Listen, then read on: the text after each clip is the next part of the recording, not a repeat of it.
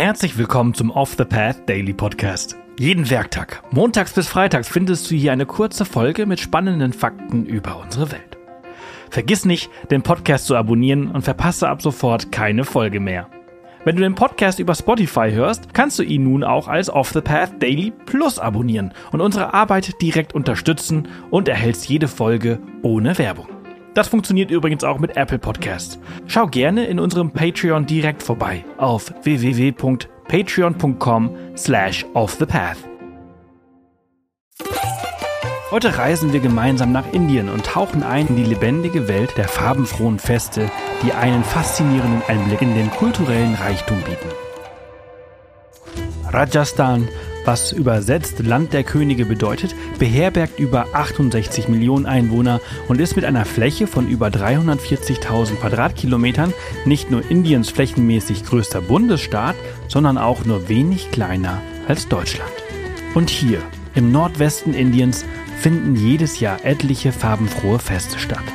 Von Festen, bei denen die schnellsten Kamele oder der prächtigste Schnurrbart gewählt werden, über Feste zu Ehren berühmter Götter bis hin zu Festen, bei denen sich die Menschen gegenseitig mit Farbe beschmieren. Heute möchten wir dir ein paar ausgewählte Feste einmal genauer vorstellen. Eines der wohl bekanntesten Feste, das unsere Reise durch Rajasthan eröffnet, ist das Holi.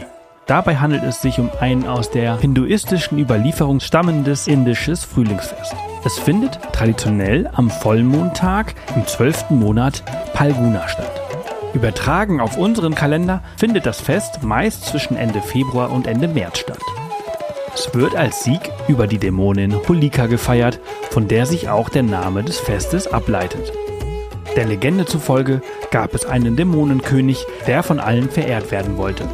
Sein Sohn Pralat jedoch verehrte einen anderen Gott und weigerte sich, seinen Vater anzubeten. So versuchte der Vater, seinen Sohn zu töten, aber jedes Mal rettete ihn der Gott Vishnu. Schließlich bat der Dämonenkönig seine Schwester Holika, sich mit Pralat in ein loderndes Feuer zu stürzen. Sie selbst würde durch einen Segen vor den Flammen geschützt werden. Holika gehorchte, lockte Pralat auf ihren Schoß und stürzte sich gemeinsam mit ihm in das Feuer. Doch sie selbst kam ums Leben, da der Segen nur funktionierte, wenn sie allein ins Feuer ging. Pralat hingegen überlebte unversehrt aufgrund seiner Hingabe an Gott. Das Holy Festival feiert diesen Sieg des Guten über das Böse und die göttliche Hingabe. Die Legende wird auch heute noch nachgespielt und es werden Abbilder Holikas in riesigen Freudenfeuern verbrannt.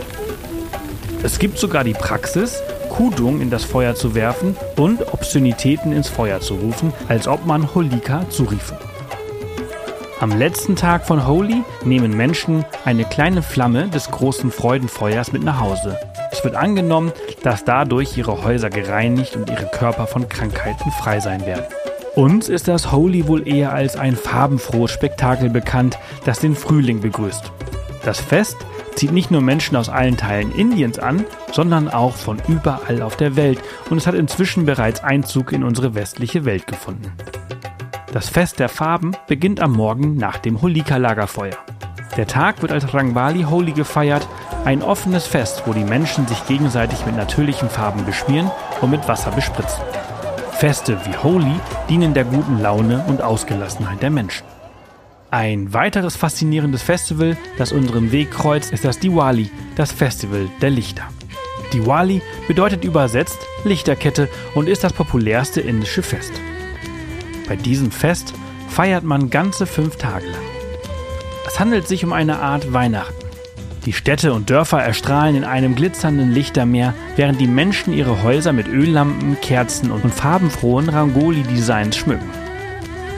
Im Norden von Indien feiert man häufig die Rückkehr des Gottes Rama und seiner Gattin Sita, nachdem sie erfolgreich den schrecklichen Dämonenkönig Ravana besiegt hatten. Im Süden dagegen feiert man die Erlösung durch den Gott Krishna von 6000 Frauen, die von dem Dämonen Naraka festgehalten wurden. Am ersten Tag säubert man sein Haus und schmückt es, kauft neue Klamotten und Schmuck.